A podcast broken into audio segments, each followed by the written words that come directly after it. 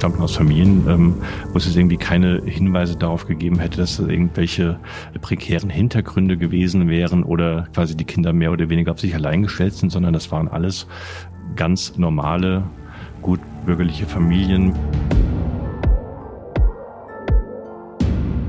Ja, herzlich willkommen zu einer neuen Folge von Tatort Berlin, dem True Crime Podcast des Tagesspiegels. Mein Name ist Sebastian Leber. Und ich heiße Katja Füchsel. Schön, dass ihr heute wieder dabei seid.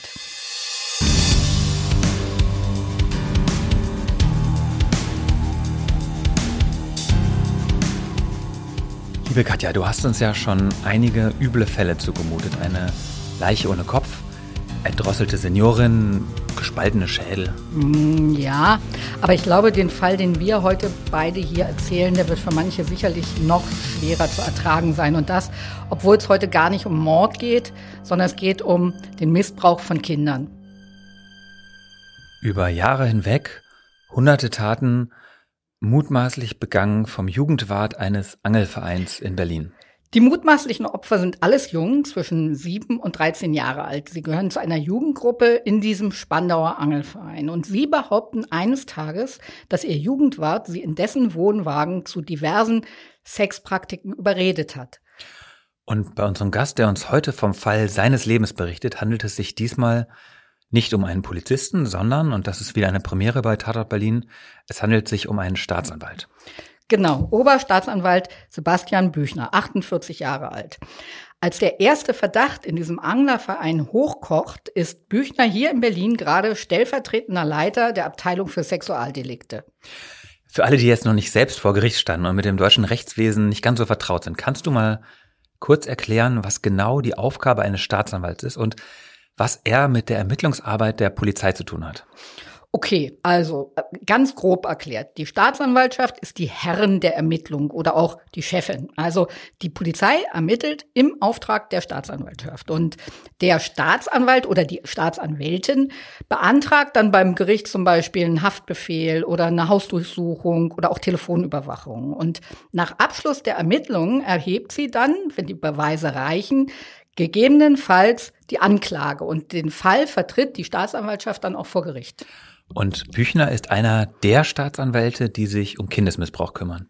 Genau, wobei es ähm, in diesen Abteilungen keine Spezialisierung gibt in Berlin. Also alle sind für Erwachsene und für Kinder zuständig. Und heute gibt es bei der Berliner Staatsanwaltschaft zwei Abteilungen, die sich um Sexualstraftaten kümmern und mit insgesamt 15 Staatsanwältinnen. Äh, den ganzen Tag befasst sich Büchner mit Abbildung von Kindesmissbrauch und Vergewaltigung. Ja? Also wie hält man das aus? Naja, also auch wenn sich beim Anschauen dieser Bilder in, in diesen Massen bestimmt irgendwann eine gewisse Routine einstellt. Ich glaube, für diesen Job musst du schon irgendwie geschaffen sein. Also Büchner ist dafür geschaffen, aber selbst bei ihm hat dieser Job Spuren hinterlassen. Bei den Sexualdelikten, ähm, ich äh, würde schätzen, wir haben so 600, äh, 700 Fälle pro Staatsanwältin und Staatsanwalt äh, in der Abteilung pro Jahr und dabei aber sozusagen die ganze Bandbreite, also ähm, Verfahren wegen dokumentierten sexuellen Missbrauchs, der sogenannten Kinderpornografie. Ähm, da sind äh, die Anklagen relativ schnell geschrieben. Bei sexuellen Belästigungen sind es auch meistens äh, schlanke Verfahren, wo dann ein Strafbefehl beantragt wird. Und dann hat man eben diese umfangreichen Verfahren, wenn ich wie hier ähm, die Aussagen von äh, sechs Kindern habe mit den äh, Videovernehmungen und daraus jetzt erstmal zusammenbasteln muss, ähm, welches Ereignis wurde möglicherweise von zwei der Jungen geschildert, es war aber tatsächlich nur eine Tat. Und ähm, was sind tatsächlich irgendwie mehrere Taten? Und jetzt sind es ja zwei Abteilungen. Und die Frage hatten wir dann da auch diskutiert in der Abteilung, wollen wir es dann so machen, dass die eine Abteilung sich um äh, die Sexualdelikte zu Lasten von Kindern kümmert und die andere Abteilung um die Sexualdelikte zu Lasten von Erwachsenen und waren uns alle einig, nein, wir möchten es gerne gemischt beibehalten, äh, weil auch einfach sozusagen so schrecklich diese ganzen Taten sind. Ähm, für einen selbst ist irgendwie mal ganz angenehm ist, wenn man äh, dann einfach mal wieder einen einfachen Fall der sexuellen Belästigung äh, auf dem Tisch hat und bearbeiten muss und eben nicht permanent jetzt nur Missbrauchsverfahren bearbeiten muss. Das hinterlässt schon Spuren, ja, klar. Also ich glaube, man, äh, also bei mir selber war es so, dass ich äh, das tatsächlich ähm, erst gemerkt habe, ähm, nachdem ich die Abteilung dann verlassen hatte, ähm, dass man einfach einem permanenten Druck ausgesetzt ist. Also man hat natürlich in diesen ganzen Sexualdelikten immer das Problem, dass viele der Verfahren eingestellt werden, dass einem das auch selber nicht gefällt, dass es von der Beweislage her nicht ausreicht, ähm, aber dass man sich natürlich gerade bei den Delikten ähm, immer permanent selbst besonders in der Verantwortung sieht und unter Druck setzt, ähm, das bestmöglich zu machen, weil eben so viel mehr daran hängt als bei einem einfachen Sozialleistungsbetrug. 700 Fälle pro Jahr, das sind fast 14 pro Woche pro Mitarbeiter. Ich kann mir echt nicht vorstellen, wie man an so einem Job irgendwie Spaß haben kann. Ja, vor allen Dingen, wenn dann so schlimme dabei sind, wie der, den wir heute vorstellen. Es geht um einen Mann, den wir hier mal Markus Gerlach nennen. Er lebt in Berlin und ist seit 2014 Mitglied in einem Angelverein in Berlin und dort hat er die Funktion des Jugendwarts. Er macht also die Jugendarbeit des Vereins und soll so die Jüngeren für den Angelsport begeistern. Also Markus Gerlach ist in diesem Verein total beliebt, anerkannt. Seine Arbeit wird geschätzt und es vertrauen ihm auch wirklich alle. Und der Mann reibt sich wirklich auf für die Jugendlichen. Also der geht mit denen natürlich angeln, also entweder vom Steg aus oder sie fahren aufs offene Wasser der Havel. Aber er veranstaltet mit ihnen dann auch Grillfeiern, Filmabende, Ausflüge. Und Gerlach selbst angelt schon seit 1983. Da ist er das erste Mal einem Club beigetreten. Und das Vereinsleben gehört zu seinen wichtigsten Lebensinhalten? Tatsächlich ist Markus Gerlach schon seit den 90er Jahren in der Jugendarbeit tätig und zwischenzeitlich war er dann sogar Landesjugendwart im Berliner Landesverband. 2014 tritt er dann, wie gesagt, in den Spandau-Verein ein und er hat einen Wohnwagen auf dem Vereinsgelände. Da lebt er die meiste Zeit, zumindest in den Sommermonaten und die Jugendlichen besuchen ihn auch in dem Wohnwagen und hängen dort rum bis einer der Jugendlichen eines Tages einen schweren Vorwurf erhebt. Also und zwar soll Markus Gerlach im Sommer 2018, der Junge saß da selbst auf einer Tischtennisplatte, gezielt in seinen Schritt gefasst haben und durch die Hose nach seinem Penis gegriffen haben. Und der Junge sagt, er habe lautstark dagegen protestiert und Markus Gerlach habe den Penis dann nach zwei Sekunden auch wieder losgelassen. Die Polizei beginnt zu ermitteln und bald wird klar, dass auch andere Jungen von ähnlichen Vorfällen berichten. Und es handelt sich um eine Masse an Vorwürfen. Vorwürfe, die allesamt ungeheuerlich klingen. Markus Gerlach soll Mitglieder seiner Jugendgruppe reihenweise zu sexuellen Handlungen überredet haben, meistens in seinem Wohnwagen auf dem Gelände. Es heißt, sie hätten zusammen Pornofilme geschaut und außerdem soll Markus Gerlach die Jungen überredet haben, sich von ihm Dildos einführen zu lassen. Die Zahl der Vorfälle, die ihm vorgeworfen wird, wächst rasant an. Also am Ende geht es um mehr als 350 mutmaßliche Taten, die der Jugendwart in etwa 18 Monaten vor allem in seinem Wohnwagen begangen haben soll. Als der Prozess beginnt, da ist Markus Gerlach 50 Jahre alt. Räumt er die Vorwürfe denn ein? Nein, bei der Polizei sagt er, er habe niemanden missbraucht, sondern wie eine Art Lehrer versucht, die erwachende Sexualität der Jungen zu lenken. Also er habe klarzumachen versucht, dass Sexualität etwas Schönes sei. Also er sei nur auf ihre Neugierde eingegangen und die Vorwürfe gegen ihn bezeichnet er als einen Komplott. Was man weiß, ist, dass Markus Gerlach alleine lebt. Er hatte mal eine Freundin, aber das ist schon viele Jahre her. Und das war auch seine einzige Beziehung, die er je hatte. Die hielt nur vier Jahre. Aber in seinem Leben gibt es ja noch ganz andere Auffälligkeiten. Also in den bisherigen Folgen unseres Podcasts war es ja eigentlich immer so, dass der Täter eine ganz schreckliche Kindheit in einer kaputten Familie hatte. Und umso überraschter war ich erstmal, als ich jetzt im Urteil gelesen habe, dass das Gericht bei ihm von einer schönen Kindheit ausgeht. Mit zwei Elternteilen und zwei Geschwistern. Ja, viele spätere Täter waren früher selbst Opfer eines Missbrauchs, aber Gerlach nicht. Also ihm machen eher die Gleichaltrigen in seiner Kindheit zu schaffen. Er wird in der Schule nämlich gemobbt. Markus Gerlach hat eine Hautkrankheit und zwar eine sehr ausgeprägte Schuppenflechte, gegen die die Ärzte offenbar auch nichts ausrichten können. Und das kann man wirklich nicht übersehen. Und Kinder können auch wirklich sehr, sehr grausam sein. Und dazu ist er auch bereits in seiner Jugend phasenweise inkontinent.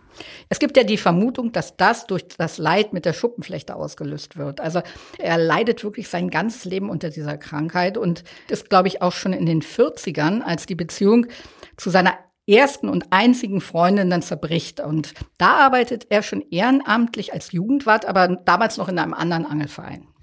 Also, Markus Gerlach hatte durchaus schon mal eine längere Beziehung zu einer erwachsenen Frau.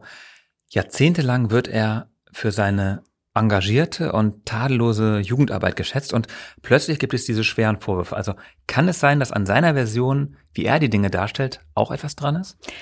Naja, sagen wir es mal so. Nirgends scheint Missbrauch so einfach zu sein wie in einem Sportverein.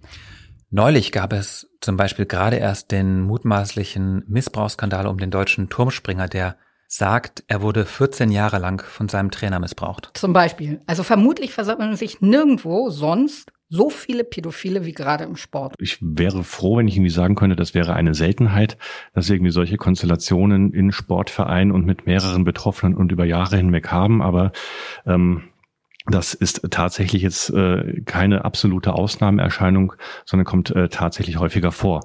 Welche seelischen Folgen das hat, ähm, hängt auch wieder ganz unterschiedlich ähm, davon ab. Aber ähm, was so übereinstimmend eigentlich die meisten berichten, ist einfach äh, ein äh, massiver Vertrauensverlust. Eben einfach durch dieses äh, nicht gehört werden, äh, durch dieses mehrere Anläufe äh, machen müssen möglicherweise, äh, bis dann jemanden gibt, äh, der einem glaubt. Dieses äh, Stigma quasi des Lügens und des Falschbezichtigens, das damit ja unterbewusst einhergeht, äh, das ist etwas, was dann äh, tatsächlich äh, die meisten noch jahrelang belastet. Es gibt auf alle Fälle immer noch die Notwendigkeit, äh, und da gibt es auch äh, durchaus bundesweit Initiativen, ähm, einfach weiter zu sensibilisieren, ähm, Eltern zu sensibilisieren, Lehrer zu sensibilisieren, Trainer, Therapeuten, ähm, alle möglichen um eben äh, tatsächlich äh, frühe Anzeichen äh, zu erkennen.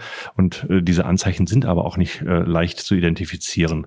Das kann auch einfach eben sozusagen eine Verstörtheit sein, wenn man irgendwie vom Training nach Hause kommt. Das kann eine äh, Zurückgezogenheit sein, ein immer stiller werden sein, ähm, wie auch immer. Das können auch äh, durchaus ähm, Aggressionen sein, die sich irgendwie plötzlich entladen, aber das äh, sind alles Faktoren, die auch ganz unterschiedliche ähm, Hintergründe haben können äh, tatsächlich und äh, das sozusagen dann richtig einzuordnen, ist schon mal sehr schwierig, ähm, auch für die Bezugspersonen von den Kindern. Sebastian, lass uns doch mal von dieser sogenannten Windel-Challenge erzählen. Also ich finde, an diesem Beispiel siehst du besonders gut, welches Vertrauen Markus Gerlach in diesem Verein besaß. Also beziehungsweise wie blauäugig die Verantwortlichen in dem Verein offenbar agiert haben. Ja, stimmt. Also diese Challenge fliegt ja bereits Anfang 2018 auf, also eineinhalb Jahre bevor der erste Junge Strafanzeige dann erstattet hat. Du hast ja bereits erwähnt, dass Gerlach unter Inkontinenz leidet. Insofern ist es verständlich, dass in seinem Wohnwagen er auch Windeln aufbewahrt. Und aber nun veranstaltet er manchmal mit seiner Jugendgruppe sogenannte Windel-Challenges. Und die gehen so, jeder muss eine Windel tragen und wer als erster oder am meisten in diese Windel reinmacht, der wird von Gerlach dann feierlich zum Sieger gekürt. Davon erzählt dann ein Junge was zu Hause und nach dem Hinweis der Mutter spricht dann der Vereinsvorsitzende seinen Jugendwart darauf an. Und? Ja, nix und. Gerlach gibt sich ganz zerknirscht und darf dann ohne jede weitere Kontrolle Jugendwart bleiben. Also Später erklärt er diesen Wettbewerb damit, dass er so vermutlich seine eigene Inkontinenz in etwas Schönes umdeuten wollte. Okay, mal grundsätzlich. Wenn jemand einen Verdacht hat, dass ein Kind Opfer sexueller Gewalt geworden ist, muss er das dann melden? Nein. Also selbst bei staatlichen Stellen besteht keine Pflicht. Also nicht mal bei Sozialarbeitern, Lehrern, den Mitarbeitern des Jugendamts, den Familiengerichten. Mhm. Okay, also das klingt Erstmal total absurd. Warum ist das so? Also, das System in Deutschland ist darauf ausgerichtet, dass immer versucht wird, die Familie zu erhalten. Also bevor Jugendamtsmitarbeiter oder Sozialarbeiter wegen eines reinen Verdachts Anzeige erstatten und Gefahr laufen, jedes Vertrauen in diesen Familien zu verspielen, werden wir erstmal immer versuchen, das Problem mit den Möglichkeiten der Jugendhilfe zu lösen, also durch Kontrolle, Therapie und so weiter. Auch Ärzte müssen Verdachtsfälle nicht melden, wobei es bei denen ja auch immer noch eine Abschätzung gibt zwischen Schweigepflicht und der Frage, wie sicher bin ich mir. Die Pflicht, eine Straftat anzuzeigen, die gibt es nur für ganz besonders schwere Straftaten in Deutschland. Und dazu zählt der Gesetzgeber Mord, Totschlag, Raub und räuberische Erpressung und fertig. Es wird geschätzt, dass es bei Sexualdelikten an Erwachsenen eine Dunkelziffer von 90 Prozent gibt. Und dieselben Experten befürchten, dass die Dunkelziffer bei Kindern und Jugendlichen sogar noch höher sein könnte. Nun haben wir in den vergangenen zwei Jahren ja bekanntlich eine außergewöhnliche Situation, nämlich Corona. Und damit hat sich unser aller Leben ja viel weniger in der Öffentlichkeit unter Leuten abgespielt, sondern zu Hause in den eigenen vier Wänden, nur mit engen familiären Kontakten. Hat das zu mehr oder weniger Fällen von sexualisierter Gewalt geführt? Äh, genau das habe ich natürlich Sebastian Büchner auch gefragt, aber die Antwort ist komplizierter, als man eigentlich denkt. Es ist zahlenmäßig inzwischen wieder angezogen, aber ähm, dadurch, dass wir sowohl Sexualdelikte zulasten von Erwachsenen als auch von Kindern behandelt haben, fiel natürlich viel weg. Also äh, Sexualdelikte zulasten von Erwachsenen, da äh, spielt die Clubszene einfach eine ganz große Rolle. Und mit der Schließung der Clubs und den sogenannten Lockdowns und so weiter äh, passierte dann an der Stelle nichts mehr. In der Zeit, wo keiner auf die Straße konnte, konnten auch keine überfallartigen äh, Vergewaltigungen mehr erfolgen und das alles. Äh, und bei den Kindern ähm, wird man sowieso, glaube ich, noch sehen müssen, wie sich die Zahlen dann da entwickeln. Also man kann theoretisch so zwei ähm, Ansätze machen und äh, einmal sagen, also dadurch, dass die Kinder auch die ganze Zeit zu Hause waren, gab das, was mögliche Übergriffe im familiären Umfeld betrifft, eine sehr viel engere Sozialkontrolle. Da konnte weniger passieren. Andererseits, viele Anzeigeerstattungen erfolgen eben auch durch Lehrer, durch äh, Kita-Mitarbeiter, durch äh, Trainer und so weiter. Und dieses ganze Umfeld, das sonst angezeigt hätte, hat das jetzt eben auch in dieser Zeit nicht getan. Also deshalb wird man da erst nochmal sozusagen sehen müssen, in ein paar Jahren, ob dann irgendwie nachträglich möglicherweise noch Anzeigen erstattet werden und Schilderungen kommen. Also damals in der Corona-Zeit ist das und das passiert. Ähm, kann man im Augenblick noch nicht äh, dann tatsächlich sagen, was da los war. Der Fall, mit dem wir uns heute beschäftigen, hat ja schon vor Corona stattgefunden. Wir hatten bereits erwähnt, dass die Vorwürfe zuerst von einem einzigen Jungen kamen, worauf die Polizei dann im Juli 2019 die Ermittlungen aufgenommen hat. Dieser Junge lebt in Baden-Württemberg und ist nur hin und wieder in Berlin zu Besuch. Und durch diesen räumlichen Abstand fällt es ihm offenbar leichter, sich diesem mächtigen Einfluss dieses Mannes zu entziehen. Der Fall wird dann gemäß dem Tatortprinzip an das Berliner LKA abgegeben und die Ermittler befragen die Freunde des Jungen und durchsuchen dann die Wohnung und den Wohnwagen von Markus Gerlach. Und vor allen Dingen in diesem Wohnwagen werden sie fündig. Also unter dem Bett entdeckt die Polizei zwei randvoll gefüllte Koffer mit Sexspielzeug, Dildos, Plastikvaginen, jede Menge Pornovideos. Und andere Jungen berichten dann auch über mutmaßliche Übergriffe. Einer der Gründe, weshalb die Dunkelziffer so hoch ist und so viele Opfer schweigen, ist ja auch, dass die Opfer oder eben die Eltern der Opfer Angst haben, dass so ein Strafverfahren eher schadet als hilft. Es ist ja extrem belastend, vor Gericht in großer Runde dann zu diesen intimen, in der Regel auch schambesetzten Übergriffen Auskunft geben zu müssen. Und dazu kommt natürlich noch die Angst vieler Opfer, dass ihnen gar nicht geglaubt wird. Also dass dann Aussage gegen Aussage steht und sie sich vor Gericht womöglich am Ende auch noch rechtfertigen müssen in Gegenwart des Menschen, der ihnen das alles angetan hat. Für Kinder ist so eine Situation natürlich noch belastender. Früher mussten die Opfer im Gericht erscheinen und das Maximum, was man im Vorfeld für sie rausholen konnte, war, dass sie zumindest nicht in Gegenwart des Angeklagten aussagen mussten, also dass der so lange den Raum verlassen musste. Aber selbst dazu waren die Anforderungen im Gesetz echt hoch. Da musste man gut begründen, dass das Opfer psychische Schäden davon tragen könnte. Gottlob, die Zeiten sind vorbei, zumindest für Kinder seit der Einführung der Videotechnik. Minderjährige Zeugen, also die Opfer, können jetzt im Vorfeld des Prozesses richterlich vernommen werden. Und das erspart den Jungen dann später in der Hauptverhandlung auszusagen oder im schlimmsten Fall sogar mehrmals. Richtig, es kann ja sogar vorkommen, dass ein Prozess zwischendurch platzt und neu angesetzt werden muss. Und selbst wenn die Opfer zu diesem Zeitpunkt schon ihre Zeugenaussage hinter sich gebracht haben, dann reicht das nicht. Dann müssen sie beim neuen Prozess ein weiteres Mal all das ausbreiten. Genau. Und in dem Fall von Markus Gerlach platzt der Prozess übrigens dann tatsächlich, weil einer der Chefen erkrankt und alles muss neu begonnen werden. Das Verfahren zieht sich über Monate. Aber die Videoaufnahme dieser Vernehmung hat die Zeugenaussagen vor Gericht ja ersetzt. Und in Berlin wird das auch wirklich seit Jahren praktiziert mit sehr, sehr guten Ergebnissen. Also wir haben ein äh, kindgerechtes Videovernehmungszimmer im Bereitschaftsgericht am Tempelhofer Damm im LKA-Gebäude. Und äh, dieses Zimmer ist eben tatsächlich kindgerecht eingerichtet. Es liegen da ein paar Stofftiere rum. Es ist irgendwie eine Couch, sind äh, freundliche Farben, nette Bilder, äh, eine Kreidetafel an der äh, Wand, ähm, wo dann auch Notizen gemacht werden können, aus Skizzen gemacht werden könnten, ähm, Stressbälle. Und äh, in diesem Zimmer ist dann in der Mitte ein äh, kleiner Glastisch. Auf der einen Seite sitzt die Richterin oder der Richter und auf der anderen Seite sitzt das Kind. Und äh, natürlich sind in diesem Zimmer auch äh, mehrere Kameras und mehrere Mikrofone, ähm, aber jedenfalls auch nicht so offensichtlich, als dass man irgendwie das Gefühl hätte, ich stehe hier gerade vor einer Kamera, sondern das ist innerhalb von ein paar Sekunden vergessen, dass irgendwie eine Aufnahme äh, dann auch tatsächlich des Ganzen erfolgt. Ähm, der Glastisch hat auch äh, die Bewandtnis, ähm, dass man immer nicht ausschließen kann, dass sich natürlich irgendwie Kinder im Raum bewegen oder auch möglicherweise irgendwelche Gesten gemacht werden unter der Tischplatte.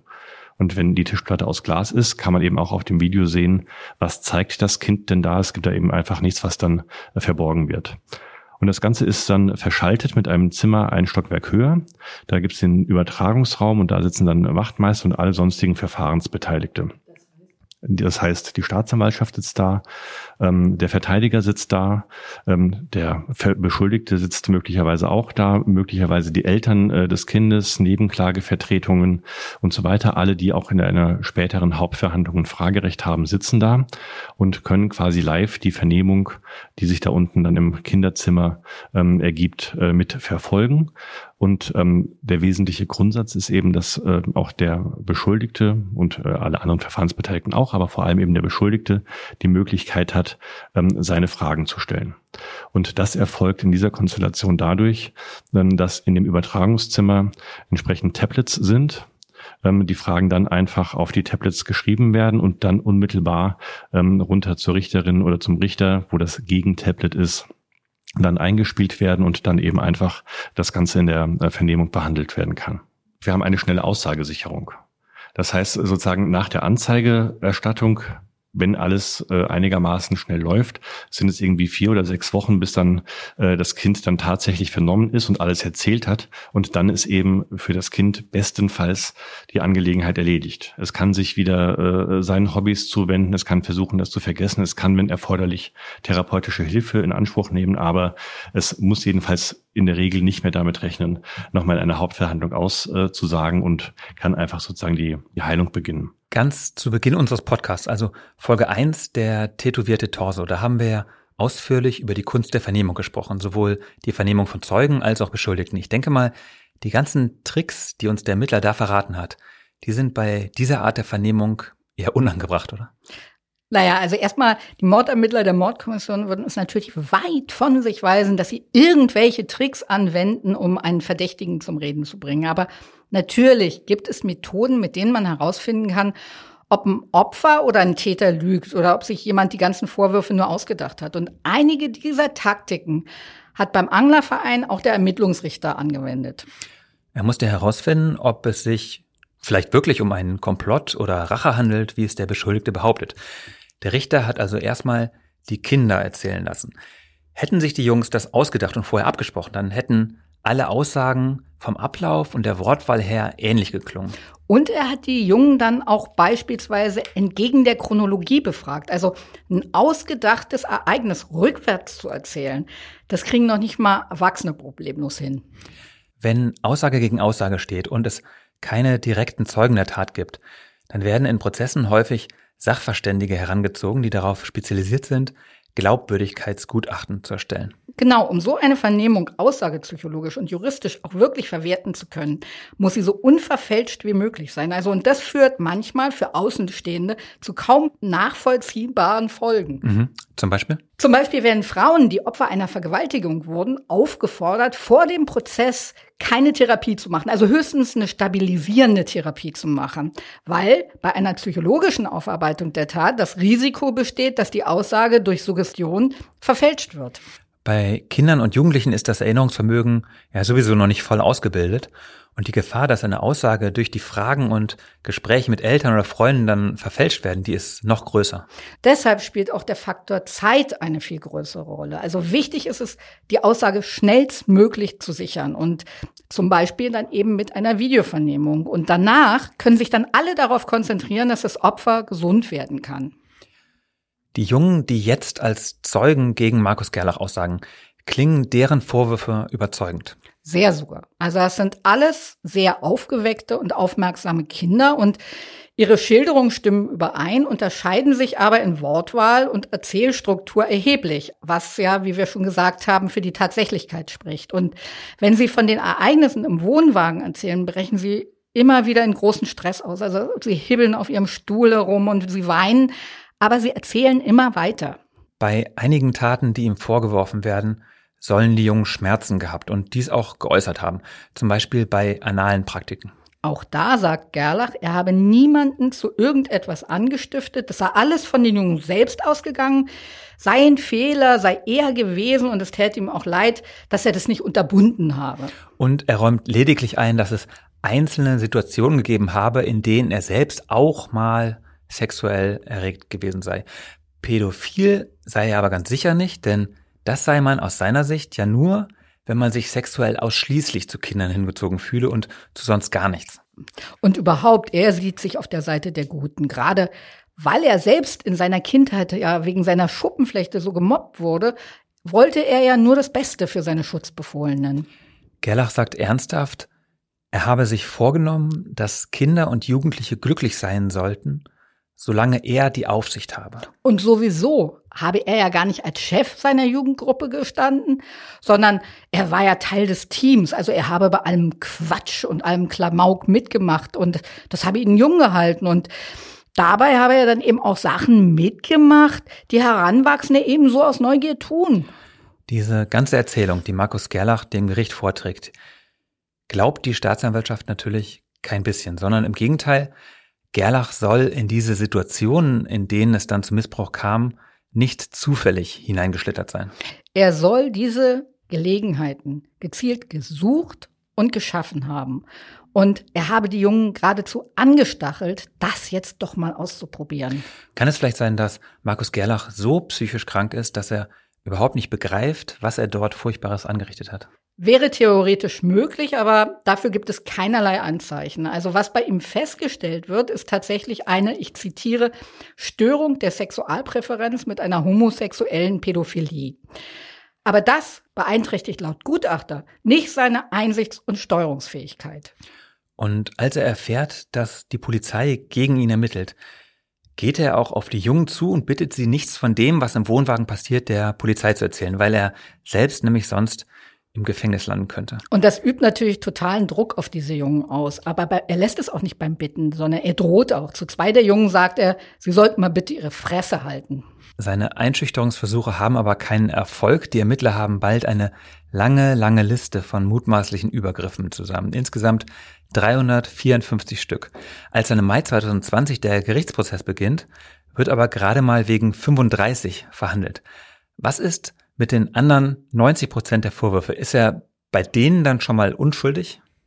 Nee, hier geht es vor allem um Verfahrensökonomie. Es gibt irgendwie einfach zwei Ansatzpunkte. Der erste äh, Punkt ist, dass man äh, gerade bei ähm, Fällen von äh, Kindesmissbrauch ja nicht irgendwie kalendarisch sagen kann, an dem Tag ist etwas geschehen und an dem Tag ist etwas geschehen, sondern man hat Vernehmungen, in denen äh, die Kinder dann schätzen, naja, etwa vor zwei Jahren. Und ich meine, es war jedes Mal, wenn ich bei ihm war und ich war jedes Mal bei ihm, ich glaube, jedes zweite Wochenende und so weiter. Das heißt, man macht daraus einmal eine Hochrechnung ungefähr. Und äh, das erhöht natürlich sozusagen, auch wenn man diese Hochrechnung schon ganz vorsichtig macht, im Hinblick auf den Zweifelsgrundsatz die äh, Anzahl der Fälle, mit denen erstmal angeklagt wird. Und der zweite Aspekt ist dann sozusagen, dass äh, in dieser Variante zum einen das Gericht diese äh, strafprozessuale Einschätzung, was alles wirklich einzelne Fälle sind, nicht geteilt hat, sondern von sich aus da schon einige Fälle zusammengefasst hat. Und der weitere Punkt ist, dass wir äh, die Einzelstrafen im deutschen Strafrecht nicht einfach addieren und zu irgendwelchen horrenden 300-jährigen Strafen kommen, sondern dann nochmal das Ganze zu einer Gesamtstrafe zusammengezogen wird. Und da greift eben sozusagen die Möglichkeit zu sagen, also wir haben hier jetzt 35 Fälle, die sind eingeräumt, die sind beweismäßig sicher. Und wenn es jetzt 50 Fälle wären, 80 Fälle oder auch von mir aus 350 Fälle wären, dann würde das in der Gesamtschau weil es eben einfach diesen engen zeitlichen und situativen Zusammenhang gibt, äh, letztlich nicht viel ausmachen. Das heißt, man steht quasi vor der Wahl, entweder wir kappen jetzt, sagen, uns reichen die 45, 35 Fälle und verhängen zehn Jahre. Oder aber wir verhandeln noch zwei Jahre weiter. Dann haben wir alle 350 Fälle möglicherweise aufgeklärt, möglicherweise einige auch nicht. Und dann kommen dafür dann elf Jahre raus. Drei Monate läuft der Prozess vor dem Landgericht. Am Ende stellt das Gericht fest, die Aussagen der Jungen sind allesamt glaubwürdig, die des Angeklagten dagegen in einigen Punkten überhaupt nicht. Seine Beteuerung, dass sich viele Taten ohne sein Zutun von selbst sozusagen ergeben hätten und er sie leider bloß nicht unterbunden habe, das wertet das Gericht als reine Schutzbehauptung. Und tatsächlich habe Markus Gerlach diese Situation aus eigenem Antrieb herbeigeführt und seine Funktion bewusst ausgenutzt. Seine Behauptung, er habe nur gelegentlich mal vergessen, wie ein Erwachsener zu denken und quasi seinen Verstand dann ausgeschaltet, sei genauso eine Schutzbehauptung. Äh, das könne man schon allein an der Vielzahl der Taten und dem Zeitraum von über eineinhalb Jahren erkennen. Das Gericht attestiert ihm dann ein routiniertes und organisiertes Vorgehen und dabei habe er mit hohem sozialen Geschick agiert. In seinen letzten Worten im Prozess bittet Gerlach noch einmal um Verzeihung, betont, er habe mit seiner Arbeit doch nur Gutes bewirken wollen, da war aber leider viel Leid angerichtet und er habe doch immer gewollt, dass die Jungen Freude am Angeln haben. Und er sagt auch, wenn es für ihn die Möglichkeit gäbe, den Kindern beim Verarbeiten des Erlebten zu helfen, dann möchte er das gern tun. Auweia. Ja, auweia.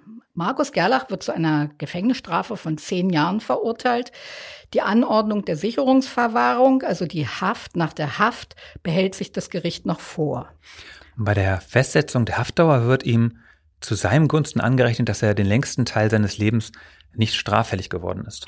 Und auch die Probleme, die Markus Gerlach in seiner eigenen Kindheit und Jugend hatte, berücksichtigt das Gericht.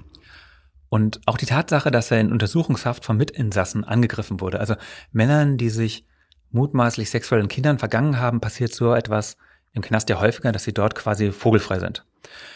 Und er ist auch in Untersuchungshaft zusammengeschlagen worden. War denn die Staatsanwaltschaft mit dem Strafmaß zufrieden? Also wenn ich mich richtig erinnere, hatte sie in ihrem Plädoyer, ich glaube, ein Jahr mehr gefordert. Aber Büchner sagt, dass er zumindest sehr zufrieden damit war, wie dieses ganze Verfahren gelaufen ist. Also und dann auch mit dem Urteil des Landgerichts. Ich tue mich immer schwer damit, äh, mit Strafmaßen zufrieden zu sein. Also ich äh, bin kein Freund sozusagen der These, eine möglichst hohe Strafe ist eine gute Strafe. Ähm, wir waren insofern äh, zufrieden, weil letztlich die Angehörigen, ähm, die Eltern, die Kinder, die auch den, das Verfahren verfolgt haben, dann damit, äh, damit äh, zufrieden waren, äh, weil es eben äh, beweismäßig funktioniert hat, da jemanden auch wirklich für einen erheblichen Zeitraum aus dem Verkehr zu ziehen. Also ich weiß, dass Eltern anwesend waren und auch anschließend noch mit der Kollegin, die da das Verfahren äh, betreut hat ähm, und äh, äh, dann auch äh, plädiert hat und so weiter, sich noch ausdrücklich danach bedankt haben. Ähm, was ich eine sehr schöne ähm, Nuance dabei auch fand, die Jungen stammten aus Familien, ähm, wo es jetzt irgendwie keine Hinweise darauf gegeben hätte, dass es irgendwelche äh, prekären Hintergründe gewesen wären oder quasi die Kinder mehr oder weniger auf sich allein gestellt sind, sondern das waren alles ganz normale, wahrscheinlich nicht Bilderbuchfamilien, aber ganz normale, gut bürgerliche Familien mit intaktem Familienleben und so weiter, bei denen die Eltern auch einfach davon ausgegangen sind, ähm, dass sie ihren Jungen was Gutes tun, wenn sie da irgendwie zum Angelverein in ihrer Freizeit geben. Wir haben am Bereitschaftsgericht am Tempelhofer Damm einen äh, wunderbar tollen, herzlichen, engagierten Wachtmeister, der sich um die Kinder äh, kümmert und äh, den auch diese ganzen Vernehmungen, die er dann mitbekommen hat, ähm, so interessiert haben und er so involviert war, dass er dann auch irgendwie als Zuschauer noch das gesamte Verfahren mitverfolgt hat und unbedingt wissen wollte, was da rausgekommen ist. Also insofern, da haben wirklich eine ganze Menge Leute sehr viel Herzblut reingesteckt. Stichwort Herzblut. Es war übrigens Oberstaatsanwalt Büchner, der sich dafür eingesetzt hat, dass in Berlin ein ganz besonderes Projekt gestartet wird, das eigentlich aus den USA kommt, aus New York, und das dann über Skandinavien nach Europa geschwappt ist. Und zwar die Einrichtung eines sogenannten Childhood Houses. Genau. Früher war es auch in Berlin so, dass Kinder, die Opfer eines Gewaltverbrechens wurden, eine Odyssee durch die Institutionen machen mussten. Also immer wieder mussten sie dieselbe Geschichte erzählen bei der Polizei, der ärztlichen Untersuchung, im Gericht. Das verstehen Kinder natürlich überhaupt nicht, wie auch. Also die müssen ja denken, kein Mensch glaubt ihnen, wenn sie immer wieder irgendeinem fremden Erwachsenen nochmal dasselbe erzählen müssen. Und die Idee des Childhood Houses ist, dass betroffene Kinder alle nötigen Stationen an einem Ort vorfinden und nur mit speziell geschulten Beamten in Kontakt kommen. In Skandinavien ist das inzwischen Standard. In Deutschland ging das Ganze 2019 los, zuerst in Leipzig und in Berlin hat dann vor zwei Jahren das dritte Childhood House eröffnet. Genau genommen ist das Childhood House nichts weiter als ein Flur, der sich in der Charité befindet. Und davon gehen dann mehrere Zimmer ab, in denen aber alle Untersuchungen und alle Vernehmungen stattfinden. Und eine Krisenmanagerin begleitet das Kind und seine Eltern dann durch alle Stationen. Okay, sag mal, Katja, manche unserer Hörerinnen könnten das Gesicht von Sebastian Büchner inzwischen aus dem Fernsehen kennen, denn seit Juni arbeitet er als Sprecher der Berliner Generalstaatsanwaltschaft. Ja, jetzt kümmert er sich nicht mehr um Straftäter, sondern vor allem um die Fragen von Journalisten. Und was eigentlich auch gar nicht so abwegig ist, weil er hat, seitdem er 15 ist und auch noch als Student sein Geld als freier Reporter verdient. Oder meinst du, er ist jetzt Pressesprecher geworden, weil ihm die Arbeit in der Abteilung für Sexualdelikte am Ende dann doch zu furchtbar wurde? Nee, gar nicht. Aber, aber diese eine Frage, die bleibt wirklich ein Geheimnis. Und die Staatsanwälte und Staatsanwältinnen wissen es ja selbst nicht. Also ob man ein Gen haben muss, um täglich so viel Elend und Verwerflichkeit ertragen zu können. Also die Frage kommt häufiger und äh, ganz einfach gesagt, ich glaube, die Genantwort erscheint mir am, äh, fast am naheliegendsten, ähm, weil wir alle noch keine Antwort wirklich darauf gefunden haben.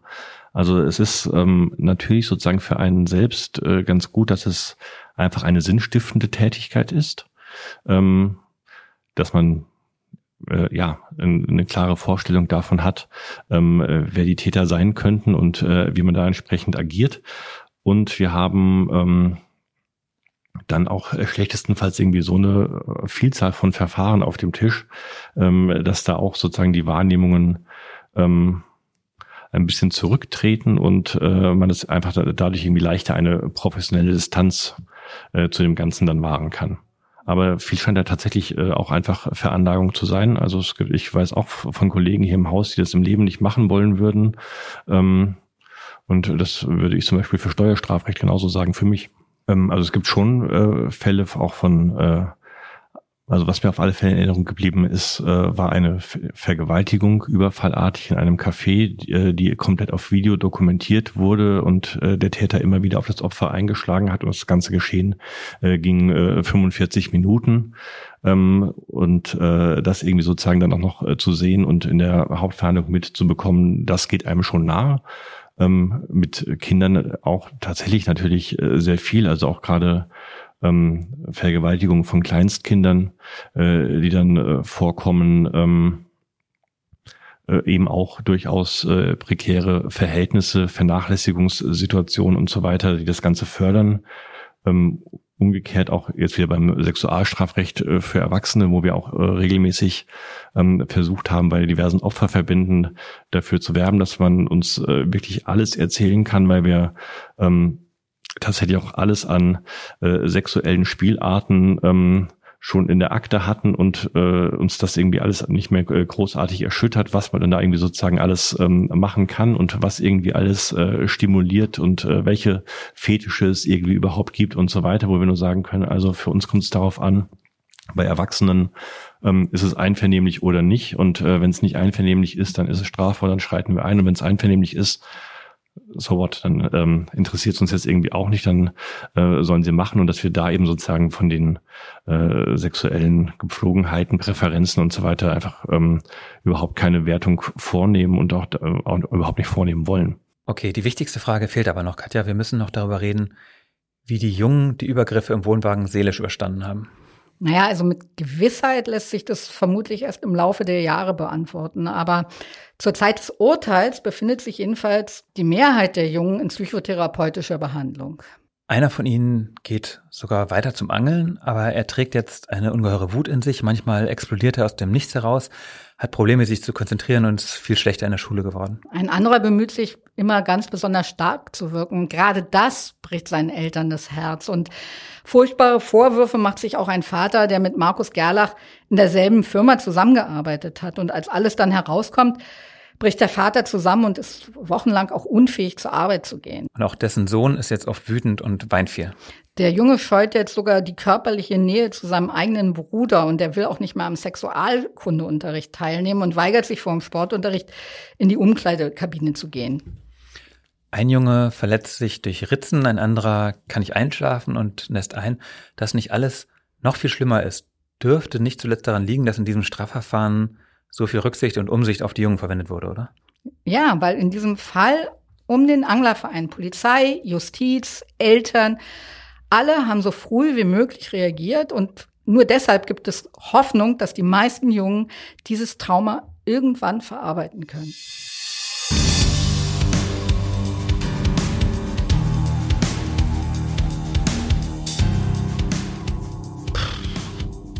Okay, liebe Hörerinnen, das soll es für heute gewesen sein mit Tatort Berlin. Wir sagen wie immer herzlichen Dank bei Heiko Bär für die Produktion und bei Uwe Letzner für den Sound und natürlich bei euch fürs Zuhören.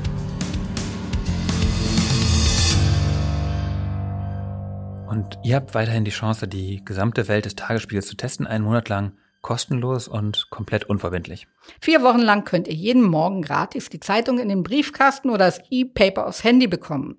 Plus alle Inhalte hinter der Bezahlschranke auf tagesspiegel.de. Wenn ihr das ausprobieren wollt, dann geht auf die Homepage tagesspiegel.de slash crime und keine Angst, das Testabo endet wirklich automatisch. Ihr müsst nichts abbestellen.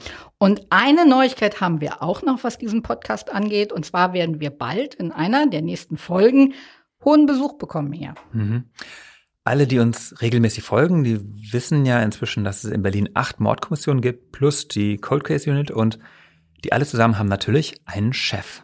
Und das ist Andreas Maas, der Chef des Berliner Morddezernats. Und Andreas Maas hat sich von Katja jetzt tatsächlich überreden lassen, Tatort Berlin einen Besuch abzustatten und sich unseren Fragen zu stellen.